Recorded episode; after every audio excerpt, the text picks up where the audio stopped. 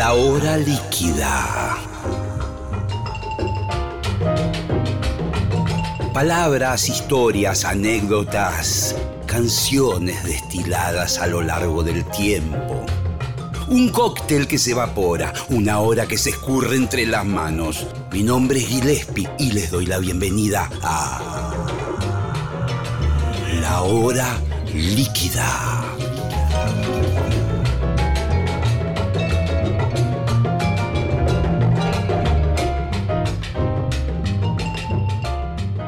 Bienvenidos, bienvenidas, bienvenides a la hora líquida, aquí Gillespie, comenzando una nueva emisión. Y hoy un programa muy especial, voy a conversar después de algún tiempo, algunos años, con Charlie Alberti, con el gran Charlie Alberti, gran baterista de Soda Stereo, y, pero bueno, multifacético, eh, con muchos emprendimientos, siempre tratando de, de interesarse por distintas cosas. Seguramente hablaremos de, de tecnología, de cambio climático, de música, en fin. Eh, todo esto aquí, en la hora líquida, hoy con Charlie Alberti.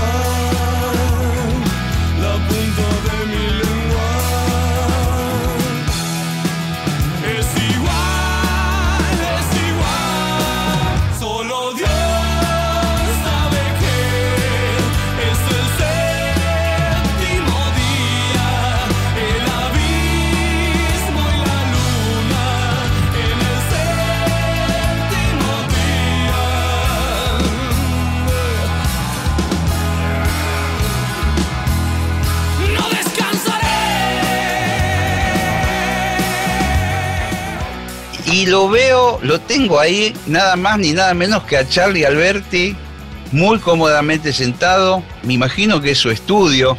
Sí, señor. Alucinante ese lugar, Charlie. ¿Cómo andás? Sí, lindo, lindo, lindo. Eh, bien, ando bien, ando bien, ando bien, entusiasmado. Esto, este lugar es mi búnker, es donde yo estoy. La verdad me paso todo el día. Sí, tiene características de estudio de grabación, que puede ser también de edición, de video o algo. Eh, bueno, hago un poco de todo. Ahí está abierto el Pro Tools y estoy probando unas, unas cosas eh, que estoy investigando eh, sobre unos, uno de los temas que, que acaba de salir de Mole. Sí, Eh, ya lo escuché, está muy bueno. Bueno, muchas gracias. Muchas Es el grupo que venís manteniendo con tu hermano, ya llevan varios años. Sí, no, no, lo que pasa es que nosotros arrancamos en el finales del 2006, 2007. Vino la gira de Soda, Gracias Totales, donde estuvo Sí. el maestro. Eh, sí, eh, señor. eh, y después de ahí tocamos el 2008 y en el 2009, nada, entre que yo me había, la gira de, de Soda me, me- me- me remarcó o me recalcó la tendinitis, viste que todos los bateristas empezamos a tener. Sí, sí. Entonces, durante la gira lo hizo bien, pero al tiempo, cuando empecé a tocar lo de mole, que es un poquito más arriba, Sí, es medio pesadito, eso te iba a decir. es un poco más fuerte, ¿viste? Y entonces eh, empecé a sentir muchas molestias y a eso se sumó la típica Gallagher, pelea con mi hermano Andrés, ¿no? Cosas que no, que no tendrían que suceder en una banda, pero cuando es tu hermano, no hay límites, ¿viste? Sí. Y, eh, pelea a lo Gallagher de hermano, que después al, tiempito de uno se- obviamente se olvidó de todo. Eh, y principalmente mi- mi trabajo que me metí de lleno con Al Gore en ese momento con el tema del cambio climático. Después armé R21, mi fundación, y nada, cuando me quise dar cuenta estaba. eh, había pasado una X cantidad de tiempo con muchos logros en el tema ambiental, pero sin tocar. Nos habíamos puesto, sí, en algún momento a trabajar, a hacer demos, a hacer bases, a hacer cosas con, con los chicos. Ezequiel, que era el bajista en su momento, no, dejó de estar, se fue a vivir a Córdoba, entonces quedamos como un trío, con Sergio y mi hermano Andrés. Y, y cuando me quise dar cuenta, estaba haciendo el disco de Séptimo Día. ¿no? Y estaba de vuelta. claro, claro.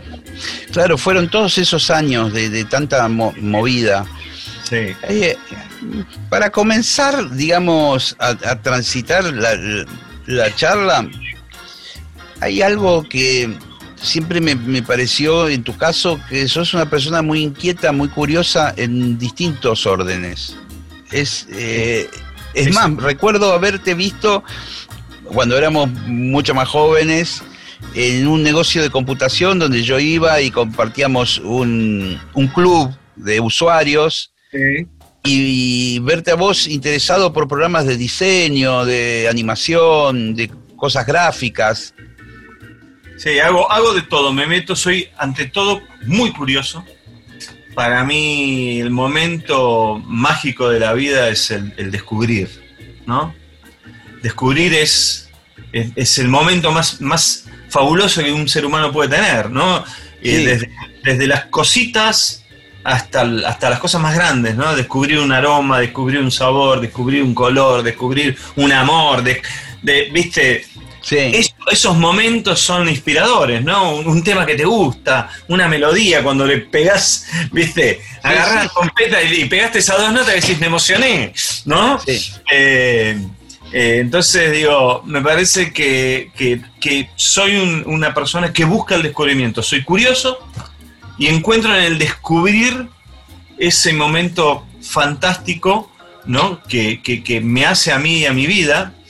Eh, durante muchos años, y habiendo nacido en la casa de un músico, con una madre también artista plástica y eso, eh, parapsicóloga, imagínate en mi casa con un quilombo tremendo. Eh, siempre mi, mi- mi creatividad yo la tenía atada en mi cabeza a lo que era eh, principalmente el, mu- el mundo de la música. Cuando terminamos en el 97, después de- de- del famoso Gracias Totales de River, yo ya venía muy metido, la curiosidad me había hecho meter justamente en la, en la Mac, en, en las computadoras, en todo eso, y había estado un poco en, en- en esa cosa pionera de Internet en la Argentina, ¿te acordás? Con Ye, Ye, Ye, con, Sí, señor. y ese momento donde yo dejé de ser músico y pasé a ponerme el, el- el traje literalmente de empresario, fue un momento de muchísimo aprendizaje, que para mí fue muy, muy vertiginoso porque te- tuve que reinventarme, tenía que salir del lugar cómodo de ser una mega estrella de rock latinoamericana, con, ¿no? Y Sí, tuve sí. que empezar a entender y aprender otras cosas. Y una de las cosas que aprendí fue que esa propiedad caótica, creativa, eh, eh, que yo le asignaba a los músicos y principalmente, a los rockeros, ¿no? Vos, vos sabés que bien, el, el mundo del rock creo que es el mundo más prejuicioso del, del planeta. Son los, más prejuiciosos de todos, son los No sé si al comienzo, pero se ha ido convirtiendo, ¿viste? En, un, en, sí, en una chu- chusmerío de barrio, ¿viste? De señoras. Total, total, total. Y todo que, que se critica todo y todo lo que no tiene que ver con el rock. Eh, entonces, obviamente yo tenía esa escuela y descubrí en este, empezarme a codear con un montón de gentes, eh, de, de empresarios, viste, gente de economía, gente... Empecé a entender que había grandes creativos alrededor mío simplemente que no tocaban la guitarra, ni la trompeta, ni la batería, ni el bajo. Claro, claro, No, claro. De otras disciplinas, de otras artes. Otras disciplinas. Entonces yo mismo en ese, en esa búsqueda, empecé a sentir adrenalina de vuelta, ¿no? Y inventé la hora de internet, y Steve Jobs me nombra Apple Master, y hago el webcast más grande del mundo en ese momento con la transmisión de Soda. Me empezó a convertir en una mega estrella de la tecnología, pero no porque yo buscaba nada de eso, sino porque seguía adelante con ese afán que vos decís, que es el descubrir e investigar, ¿no? Entonces sí, te manejo Photoshop, te- ahora estoy haciendo cosas con el Adobe Premiere de video, to- hago, me encanta saber, ¿no? Llega un momento que por ahí no tengo más conocimiento, pero me encanta saber cómo esa persona que hace algo para mí lo hace. ¿Cómo lo hizo? Claro, claro. Claro, me gusta saber, porque eso habla de valorar a la persona también, ¿no? Eh, y no exigir tiempos, tiempos ridículos, eh, ni esperas ridículas tampoco, ¿no? Pues decís, pará, yo sé cómo se hace, dedicarle 10 minutos que lo puedes sacar adelante, o tampoco decir lo quiero para mañana cuando sabes que va a llevar un montón de tiempo. Pero eso también me lo, incul- me lo inculcó mi papá cuando en un momento, cuando yo ya era muy chico, me dijo, bueno, Carlitos, vas a venir conmigo a los shows, ¿no?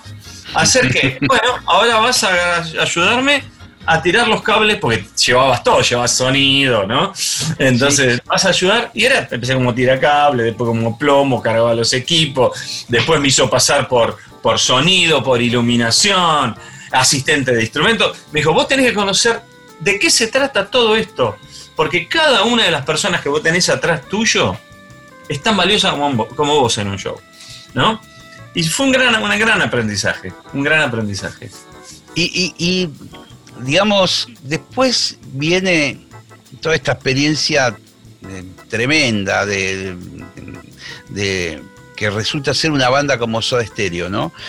Eh, que a veces yo lo que veo, por ejemplo, no puntualmente quizás en Soda, pero en muchísimas bandas que, que han tenido ese recorrido y que no son tantas tampoco, eh, es muy difícil después eh, iniciar otros proyectos o subirte a otros trenes musicales. El otro día lo, hablábamos con, con González en este mismo programa.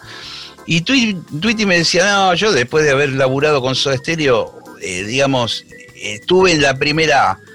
Ahora ya no, no, no, es como que me cuesta mucho sumarme a otro proyecto. Digamos, debería ser algo superior a eso o, por lo menos igual y no, no lo hay.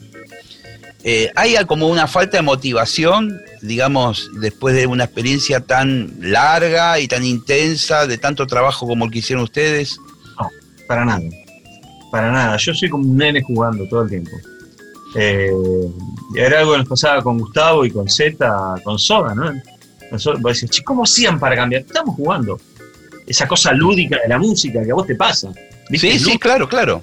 somos una vez creo que, que creo que Sting había dicho que los músicos éramos como nenes jugando todo el tiempo para nosotros eh, nunca habíamos dejado de ser niños y seguimos jugando con nuestras cosas no Eh, y, y- y creo que, que tiene que ver con eso Yo, vos me decís ahora después de tanto tiempo después de haber estado unos años sin tocar con Mole no y, y volviendo ahora con esto y para mí yo estoy fascinado es como si estuviese haciendo mi primer disco de vuelta no y yo también tengo una cosa que a veces eh, eh, hay gente que me dice, no, aparte, deja de joder, no puedes decir eso.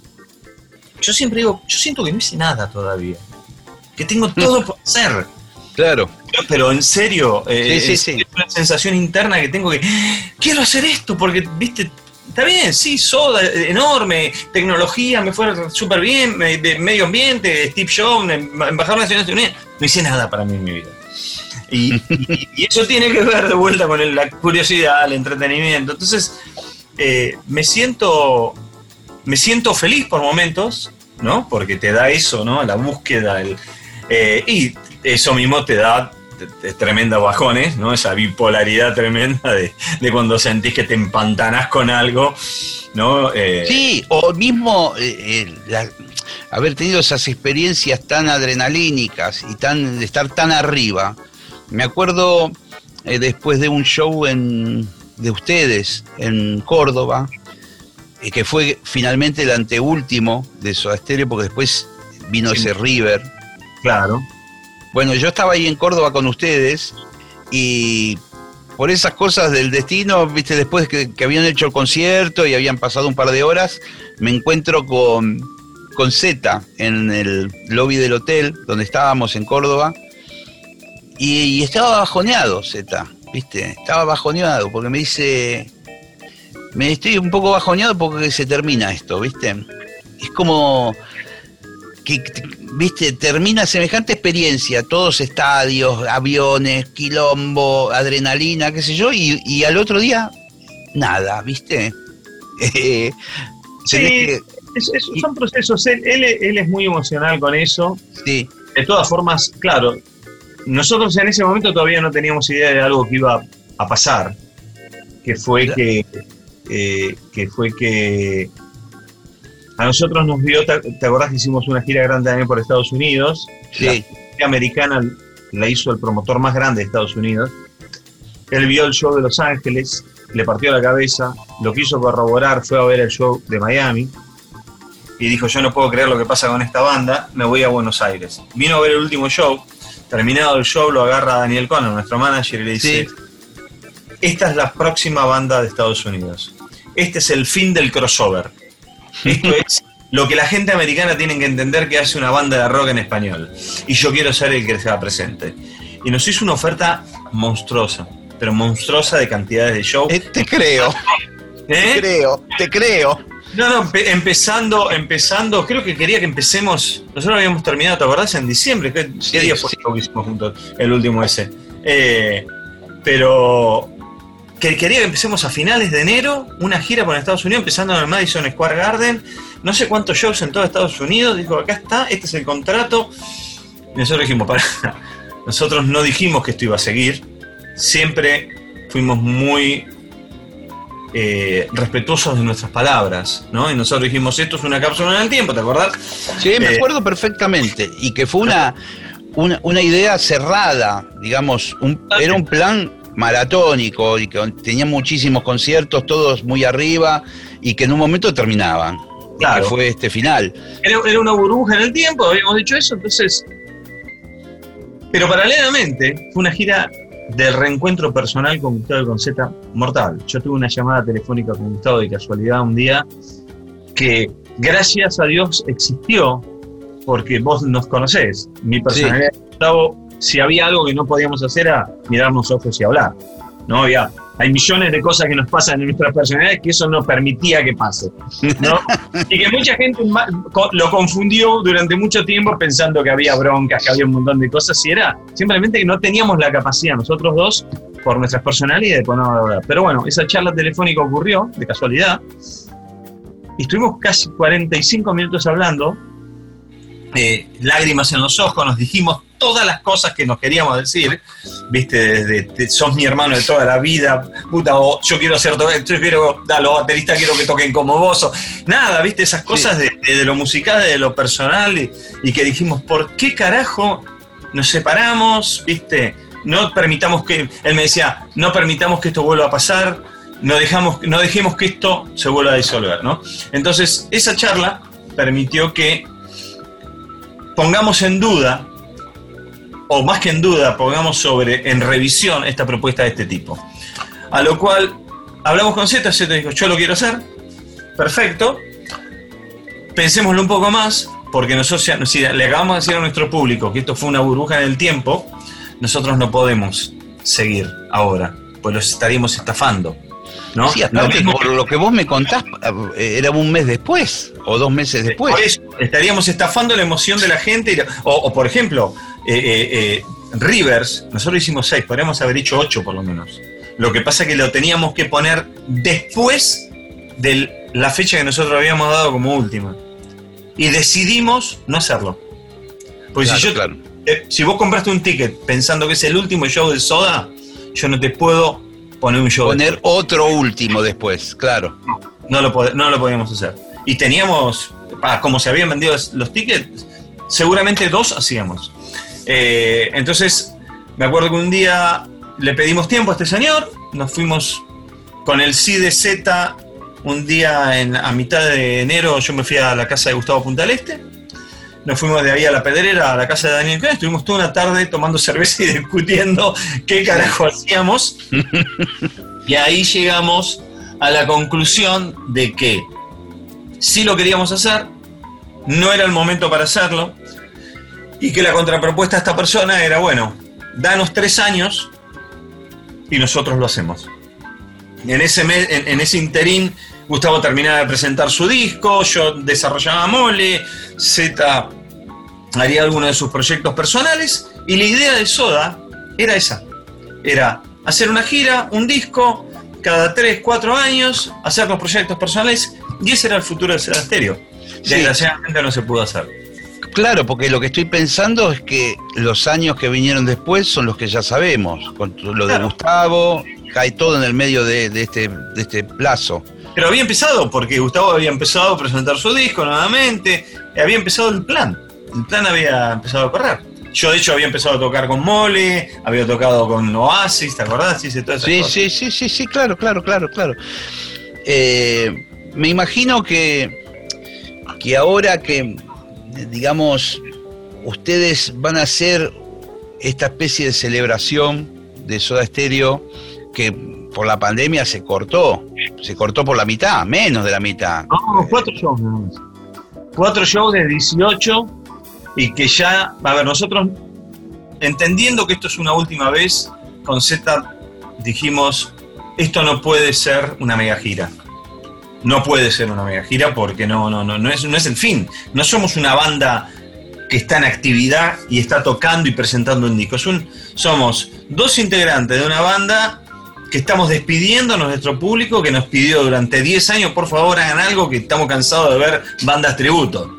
Entonces, eh, dijimos, ok, vamos a hacer esto como se merece, un homenaje a la banda, un homenaje a nuestro pueblo y un recordar a nuestro amigo de toda la vida, ¿no? Digo, no, no, no es un homenaje a Gustavo, es un recordarlo, porque no puedo homenajearlo, puedo recordar. Sí, sí, totalmente. Entonces, en ese plan, en ese plan pusimos un límite de fechas.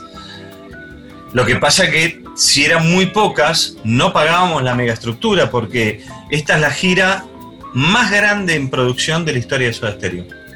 Ah, Es brutal, es brutal, sale carísimo.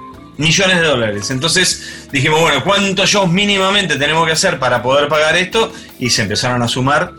eh, y más o menos habían quedado en 18 shows. Eh, pero no iba a ser mucho más larga que eso. Pero por eso hic- hicimos solamente 4 de esos 18 shows. eh, me imagino que en muchos de los sitios ya estarían las entradas vendidas. Eh, o tenemos el, 70-80% de los estadios vendidos. eso se pospuso con una fecha, me imagino también tentativa, ¿no? Porque Mira, no- nosotros vimos como marzo, pusimos, me acuerdo que le íbamos a poner para noviembre de este año, cuando en la primera, en la primera, el primer parate. Y un día antes de anunciarlo, yo nada, me puse a leer cosas y hablé con amigos míos epidemiólogos. epidemiólogos, ahí va, ahí salió, epidemiólogos. Sí. Difícil. Eh, Sí. y, y lo llamé a Diego Sáenz y le dije, Dieguito, no, noviembre no. Pasemos a marzo. ¿Te parece, Charlie? Pasemos a marzo, vas a ver que a noviembre no llegamos. Y ahora, la verdad que estamos pensando, por cómo viene todo, que a marzo tampoco llegamos. No, Claro, porque estoy pensando que si bien se supone que la vacuna va a estar, pero va a ser un... hay que darle un tiempo, hay que darle un tiempo. Claro. Creo que, eh, esto empieza a correr a, a- a partir de la segunda mitad del año que viene. Con shows grandes de 70, 80 mil personas, octubre. Porque vos necesitas que esté la vacuna y que esté la confianza de la gente, y que esté las ganas, ¿no? Según el país, las respuestas son diferentes. Por ejemplo, yo fui ahora 15 días, eh, perdón, 10 días a Miami y tenías todas las libertades del mundo, menos poder hacer shows y eso, y la gente Claro. no salía. La gente no salía pues es una sociedad miedosa. Viste que haces bu y van y corren y se abastecen los supermercados meten en la casa y se compran dos rifles más a su colección de 55 que tienen. Pero bueno, eh, por ejemplo, la sociedad americana es una sociedad temerosa de esas cosas. No así la Argentina, vos ves hoy. Somos más pasionales, a veces más inconscientes también, pero bueno, es esa mezcla que nos hace tan interesantes, ¿no? Tan, tan divino como con ganas de matarnos. Sí. ¿no? Pero, pero, pero sí, estamos, estamos viendo eso. Los tickets valen, nosotros la gira la vamos a hacer. Eh, increíblemente, se siguen vendiendo tickets. Se siguen vendiendo tickets en todos lados. No, gente- a mí no, no me parece increíble, me parece algo completamente lógico y, y me gustaría saber de, de- de primera mano, que sos vos, cómo, cómo fue esa, ese volver a, a ensayar eh, ese repertorio, cómo fueron eligiendo los músicos, porque de alguna manera vos y Zeta se tuvieron que sentar ahí y ver, bueno. ¿viste? Sí, necesitamos ¿quién- un violero de entrada, ¿viste? Bueno, eh, la, la- la figura de Richard apareció casi por naturalmente, ¿no? Porque es un gran amigo nuestro, fue parte de ese, de ese cuarto soda cuando nosotros quisimos ser cuatro, y de hecho fue Richard el que un día vino y dijo, chicos, no voy a tocar más. ¿Cómo que no vas a tocar más? No, acá no entra una guitarra más. Ustedes no se dan cuenta cómo suena. ¿Viste?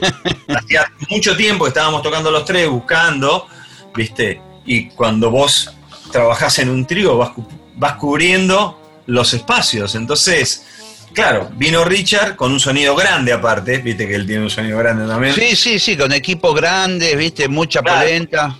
Y, y- y no entraba. Y dijo, ¿saben? Yo no voy a tocar más. Es más, no busquen un músico más. Ustedes no necesitan un músico más.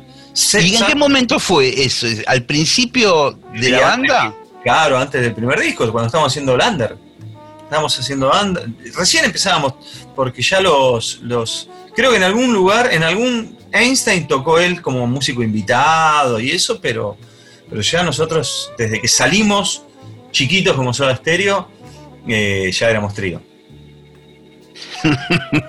Qué fantástico. Y, me- y- y sigo, sigo con lo de los músicos. Sí. Richard fue como natural y después empezamos a ver quién sí, quién no, con quién teníamos ganas de tocar en este momento. eh, ¿Viste? Sí, Eh, cuestiones también afectivas de, de- de Sí, amistad. afectivas y de, viste, lo vimos a Twitty muy metido con sus cosas y, viste, estaba haciendo otras cosas. Entonces dijimos, ¿por qué no el zorrito? Que, viste, eh, qué sé yo, todos. Po- podrían haber sido muchos. Richard nos sugirió a Rolly.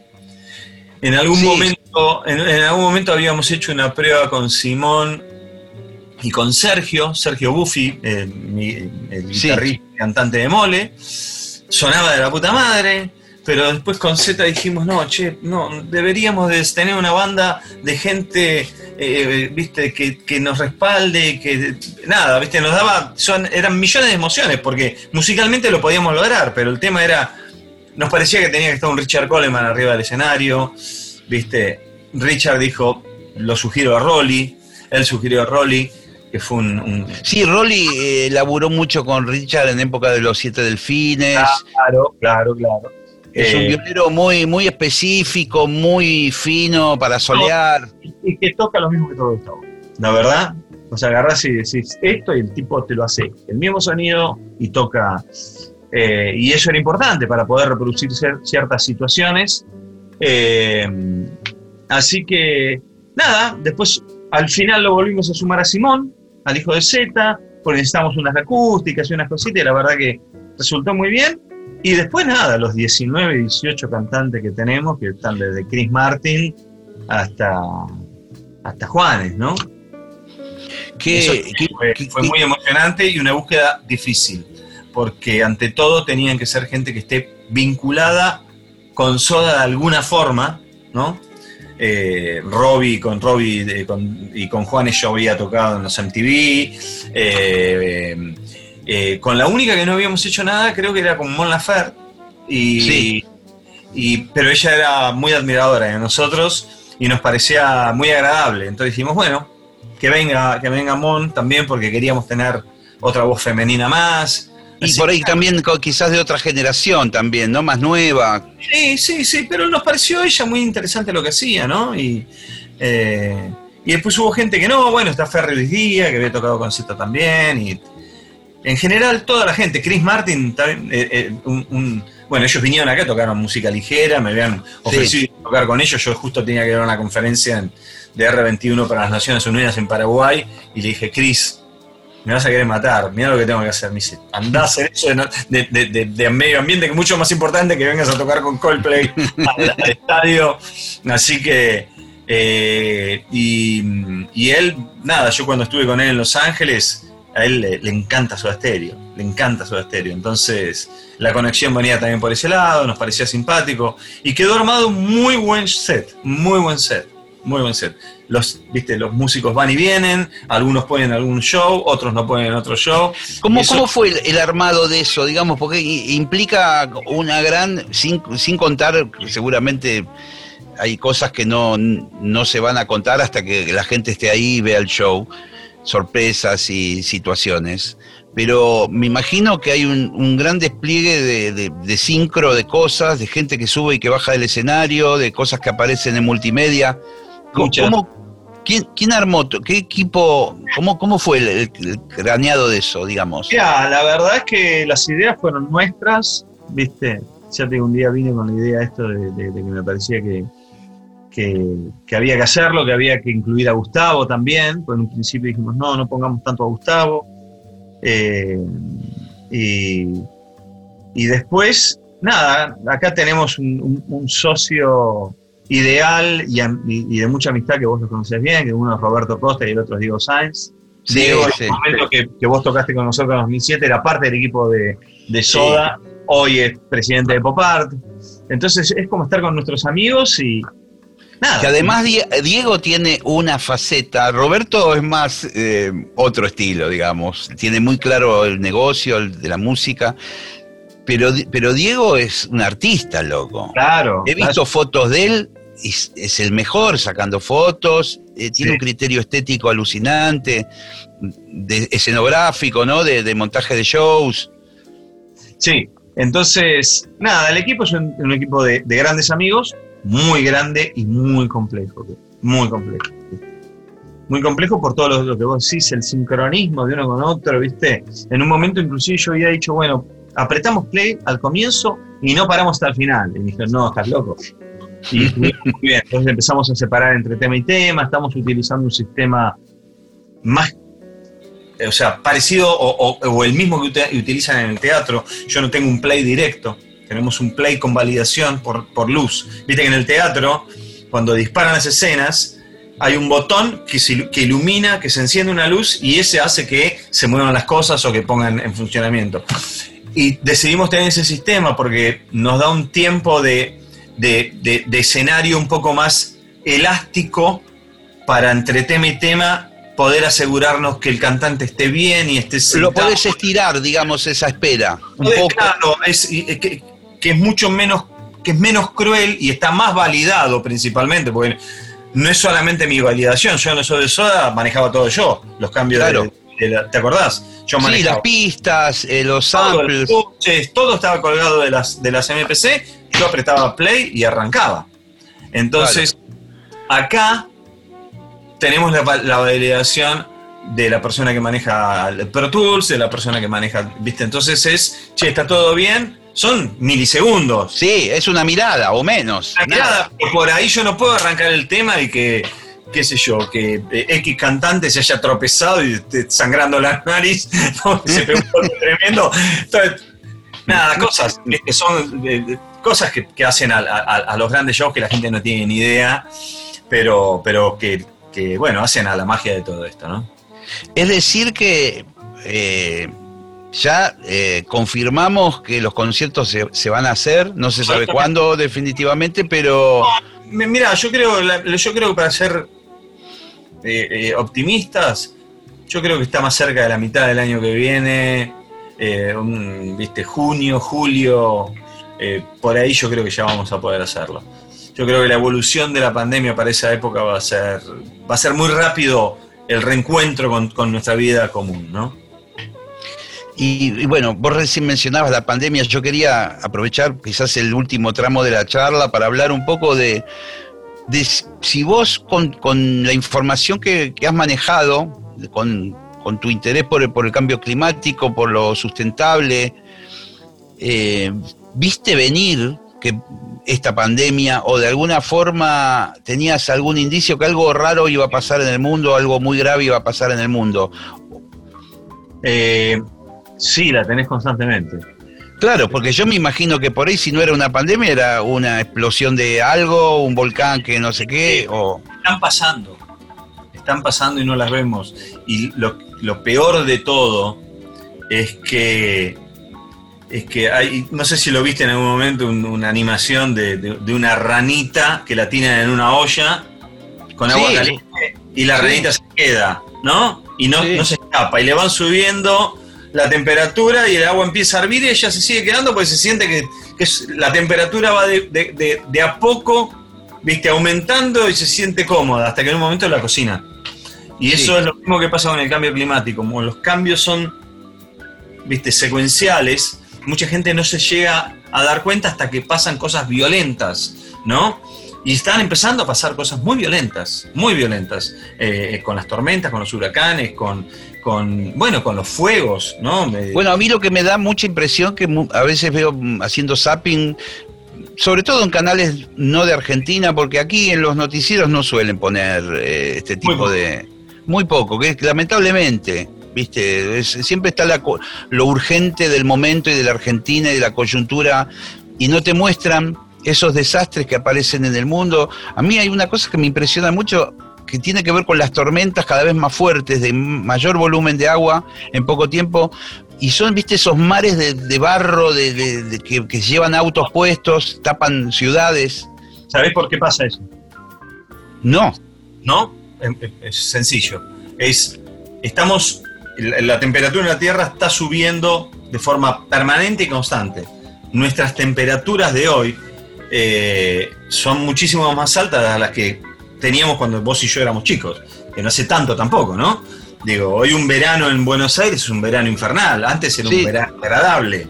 Eh, eh, ¿qué pueden ser? ¿4 o 5 grados más? Y deben haber cambiado, ¿viste? Porque, a ver, la temperatura global, cuando vos haces el promedio, vos ves que sube medio grado, eh, un grado en una década, pero cuando empezás a ver los puntos individuales, hay puntos muy altos.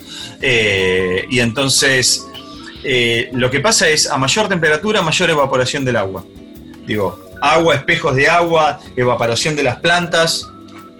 Eso hace que las nubes se carguen con mayor cantidad de agua.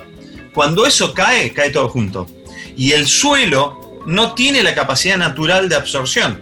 Por eso hay cada vez mayores inundaciones, las, los deslizamientos que vos ves en, lo- en Sí. los lugares de montaña. Es Sí. porque no esa zona no está preparado para tormentas tan fuertes. Es, es- esa geología, esa geografía se, se transformó y se convirtió en eso que nosotros vemos en millones de años, con, otra, con otro caudal de lluvias, con otro caudal de tempera- con otras temperaturas. Los cambios que nosotros estamos haciendo para el planeta son muy rápidos, entonces vos decís, bueno, en esta colina no llovía esta cantidad, es lógico que se va a empezar a, a- a- a- a- ¿cómo se llama? a desmoronar hasta que quede lo que ya no se va a desmoronar, acostumbrado a este nuevo ritmo de, eh, de hídrico, ¿no? Es básicamente eso lo que pasa. y, y digamos, eh, por lo que yo te estoy escuchando, ¿eso es algo irreversible? no, Eh, ah, ¿se puede ir...? eh, Claro, podés ir para atrás, podés ir para atrás y mirá, que es lo que nosotros predicamos desde hace tanto tiempo, ¿no? Podemos Sí. pararlo y podemos ir para atrás. Y hay muchas cosas que se pueden hacer. Si hay algo que nos demostró esta pandemia, fue que se puede hacer. Vos te acordás al principio, en ese primer mes y medio, dos meses, tres meses, la gente estaba fascinada. Mirá, los ciervos andan por, la, por el sí.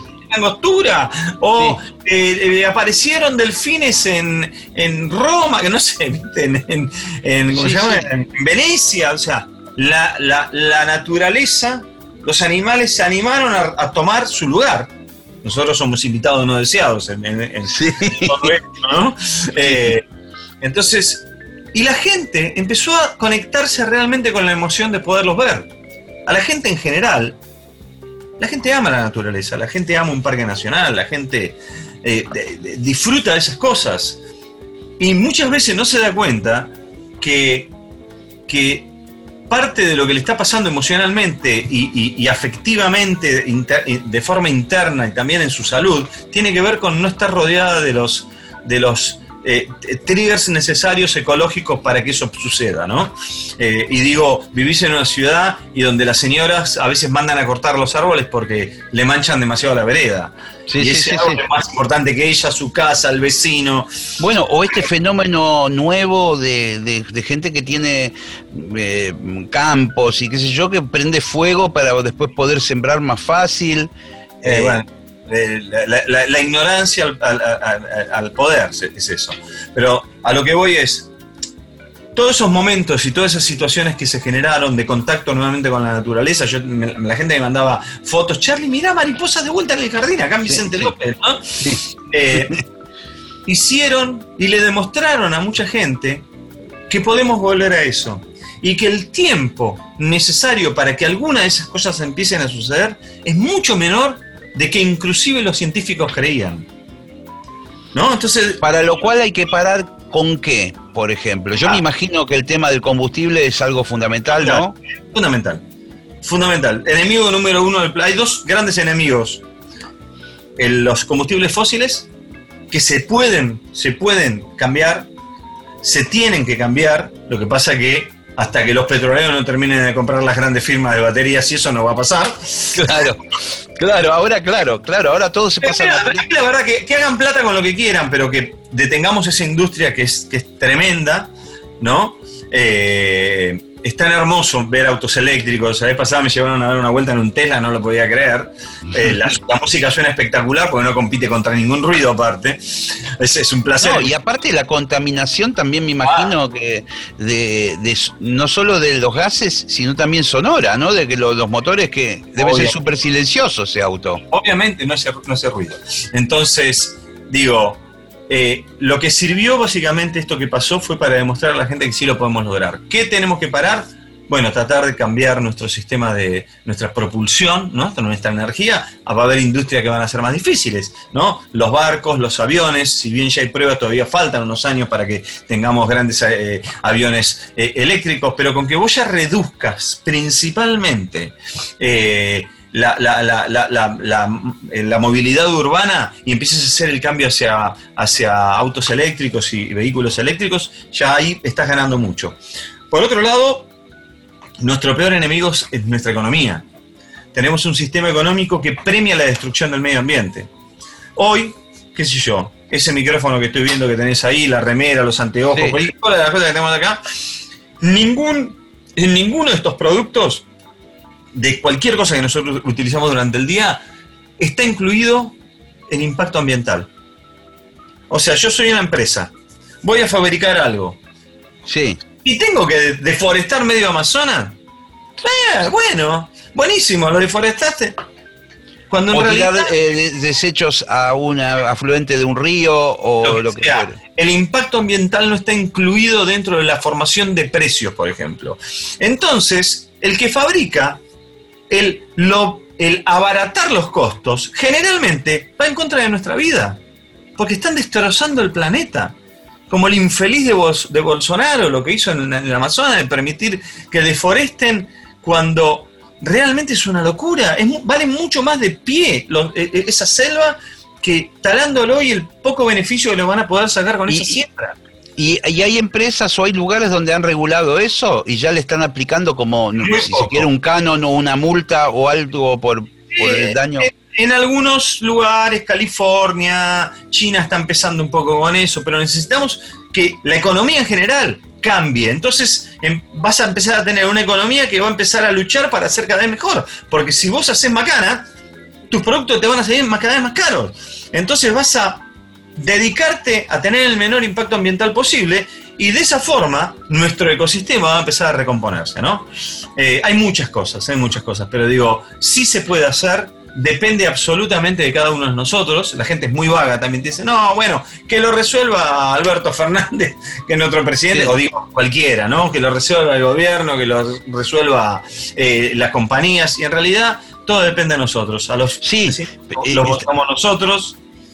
Estaba eh, pensando, estaba pensando lo que vos decís, viste que esta co- cosas, mm, esta especie de, de idiosincrasia que tenemos nosotros de siempre echarle la culpa a otro, bueno, o el gobierno, pero lo, lo que sí es cierto es que a veces uno viajando pasa por algún pueblo que es más sustentable o más eh, ecológico y, y es la gente común la que dice, no, mira, la basura te la vas a tener que llevar de acá porque acá no la tirás.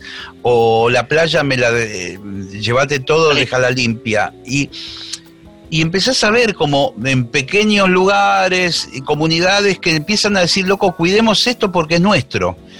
Y aparte, ¿qué, lo que está pasando con los chicos. O sea, Sí. hay, una, hay, una, hay una falsa creencia que es los chicos lo van a resolver. Viste que te dicen, bueno, los chicos Sí. van a resolver el problema climático. Mentira, no tienen el tiempo. Y esto es algo que la gente tiene que entender. No podemos eh, ponerle en la espalda de los más jóvenes la resolución del problema ambiental. Se nos acabó el tiempo. Nosotros somos la última generación que tiene la posibilidad de hacer cambios reales e inmediatos para que ellos reciban un planeta medianamente con posibilidad de ser resueltas algunas cosas. ¿Viste? Pero esta cosa, bueno, bueno, yo ya estoy grande, los chicos lo van a resolver. No, no. A los chicos le están dejando un infierno, no le, no le está dejando un planeta. A veces yo a los padres les digo, viste, yo doy conferencias y vos ves que alguno te pone carita. Te digo, perdón, ¿ustedes tienen hijos? Sí. Ustedes saben que la decisión, que yo doy conferencia a veces, di una interesantísima para un montón de banqueros de elite en, en- en- de toda Latinoamérica, en México, y me encantó meterme ahí, porque ir a meter el, porque ahí, está- ahí están las empresas y los intereses que hablamos. Y, y le terminás diciendo, escuchame, cuando vos tomes tal decisión y firmes tal papel que te va a dejar tanto de beneficio, pensá que eso está destrozando el planeta y entonces tenés que ir a decirle a tu hijo a la noche cuando le vas a hacer el beso porque se va a dormir, decir, perdoname, te saqué un par de años de vida, porque la gente no llega a conectar, no llega a conectar todo eso, pero... Hay, hay- es- está medido, digamos, en, en años, cuántos años tenemos para No. ponernos las pilas, digamos. Ya, no, no, años Ya. para poner la pila ya. No hay Ah, más ya, tiempo. no- ya no hay más tiempo. Se nos acabó el tiempo. La verdad, se nos acabó el tiempo. Hay, todavía hay gente que se, se- se ríe de Greta. Hay gente que, que se ríe de Greta. Y vos decís, pero escuchame, te reís de Greta y estás defendiendo a un tipo que está cosechando con, con- con- Monsanto y está destrozando la tierra y está destrozando los grandes captadores de CO2 de- del planeta, que son los campos y los suelos verdes. La Argentina tiene gran parte de, las tierras del país a punto de ser inservibles, justamente por el tipo de agricultura que nosotros tenemos. Eh, ¿qué, van a ¿Qué van a hacer después? ¿Qué van a plantar? Nada, pues no vamos a poder plantar nada. Nada, ¿viste? Entonces, eh, hay que hacer muchos cambios, pero que no son imposibles. No son imposibles. Charlie, se nos evaporó el tiempo, mi querido amigo, Uy, sí. prácticamente.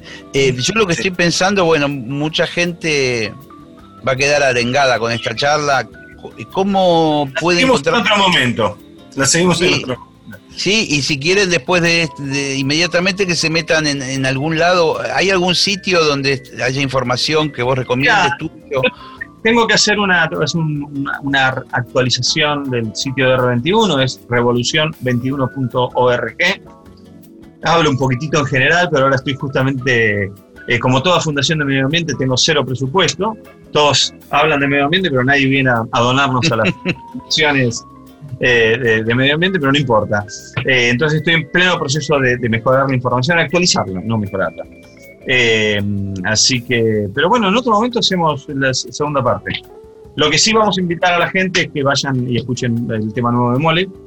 ¿no? Sí, sí, Eh. sí. De, de hecho, lo vamos a poner ahora. ¿Qué te parece? Cuando terminemos Bueno, la- dale. la com- Dale, eh, Yo ya vi que está en Spotify. está en Spotify, sale el- la versión en inglés. Lo que hicimos nosotros con estas, con esto, es, la verdad que es un placer no tener compañía, es un placer eh, y un dolor de huevos también, en algunas cosas, ¿no? Pero digo, Sí, hoy mm, yo puedo grabar, mezclar, eh, masterizar y publicar. Entonces, en, en esa, en esa parte más lúdica, volviendo al comienzo de la charla y esa cosa Sí. de nos propusimos en un momento, viste que hay temas que cuando vos empezás, balbuceás algo que puede llegar a ser medio parecido al inglés, ¿no? sí. En general, eh, casi el 90% de los temas que Que hacemos, los hacemos así. Sí. Excepto que seas un letrista, que empieza la música desde la letra. Pero en Claro. general, si todos los músicos como nosotros empezamos primero la música, le balbuceamos algo en un, en un spanglish, ¿no? Sí. O algo raro, eh, Sí. excepto que tengamos una palabra muy clara que queremos decir, y después hacemos la letra. Entonces dijimos, che, ¿por qué no hacemos un tema en inglés? ¿Por qué no, no, no- no tomamos ese desafío entendiendo que hoy el tiempo cambió? No es lo mismo cuando nosotros salimos a conquistar Latinoamérica, la- que el desafío era que la gente entienda que había rock en español. Y nos convertimos en el ícono del rock en español para todo. Sí, hoy se ha mezclado, incluso hay temas, qué sé yo, en otros géneros, se me ocurre tipo el rap o cosas así, donde canta la mitad uno en inglés, el otro canta la mitad en castellano, la misma canción. Sí, los chicos, y a los chicos no les importa si una banda ar- argentina canta en inglés. o- son prejuicios que para bien se han diluido, ¿viste? Sí. Entonces, lo que hicimos fue tomar ese desafío. Dijimos, bueno, va- vamos a hacer todas las letras en castellano y en inglés. Como priorizamos la melodía, y vos sabés que cuando vos haces una traducción, generalmente es como que la metes a la fuerza, la Sí, traducción. sí, sí, sí. O tenés que cambiar un poco el sentido de alguna oración para que entre, ¿viste? Claro, bueno, nosotros lo que hicimos fue hacer otra letra totalmente diferente, priorizando la musicalidad de cada palabra. Entonces vos escuchás Elixir, que es el tema este que salió, Sí. y vas a escuchar Ghost, que es el mismo tema musicalmente, pero con otra letra en inglés, y vos pones una palabra y una palabra en cada uno de los idiomas y la melodía no cambia, pero ni una pizca, nada, es tremendo. Y escúchame, eh, en, algún momento van a hacer algún concierto para presentar los temas nuevos y aquellos que, que ya tienen grabados. Mira, la gente empieza a hablarnos, hagan un streaming. Yo no sé Sí. si 12 años vale la pena subirse a un escenario virtual. Me parece que hay que esperar y aparte, en cuanto a mí me confirmen lo de la máquina de soda estéreo, ¿no? Eso es un monstruo que arranca cuatro meses antes por lo menos.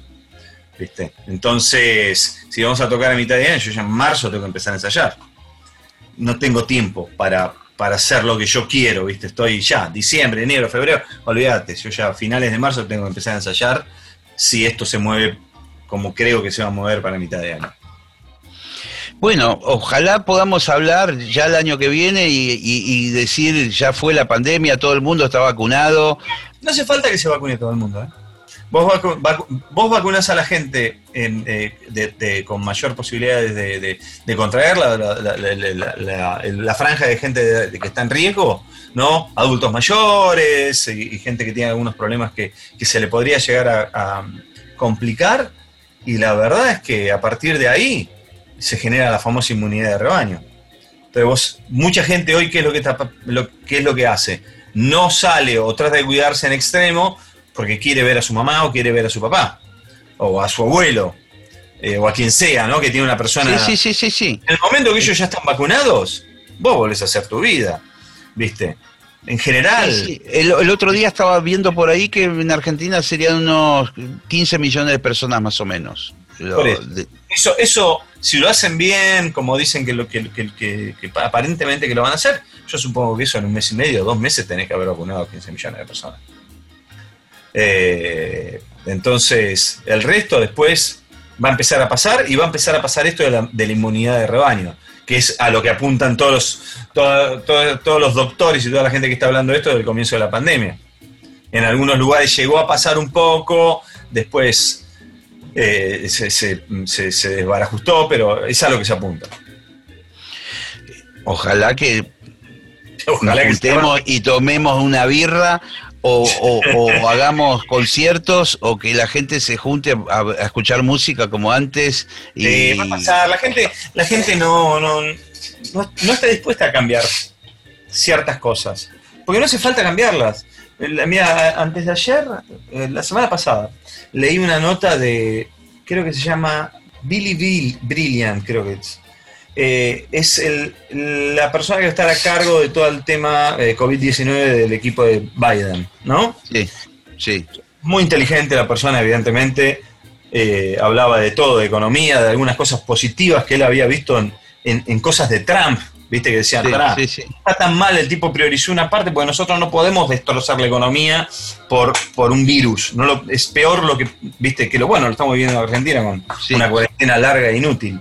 ¿Cómo se llama? Y el tipo él lo que decía es, posiblemente tengamos que convivir, convivir de acá al, al futuro con el COVID-19. Nosotros no lo vamos a poder erradicar. En el momento que realmente esto se traslade posiblemente a otras especies animales, nosotros vamos a tener que convivir con el COVID de la misma forma que convivimos con el SIDA, con la gripe, con un montón de enfermedades que tienen vacunas pero no tienen inmunidad eterna.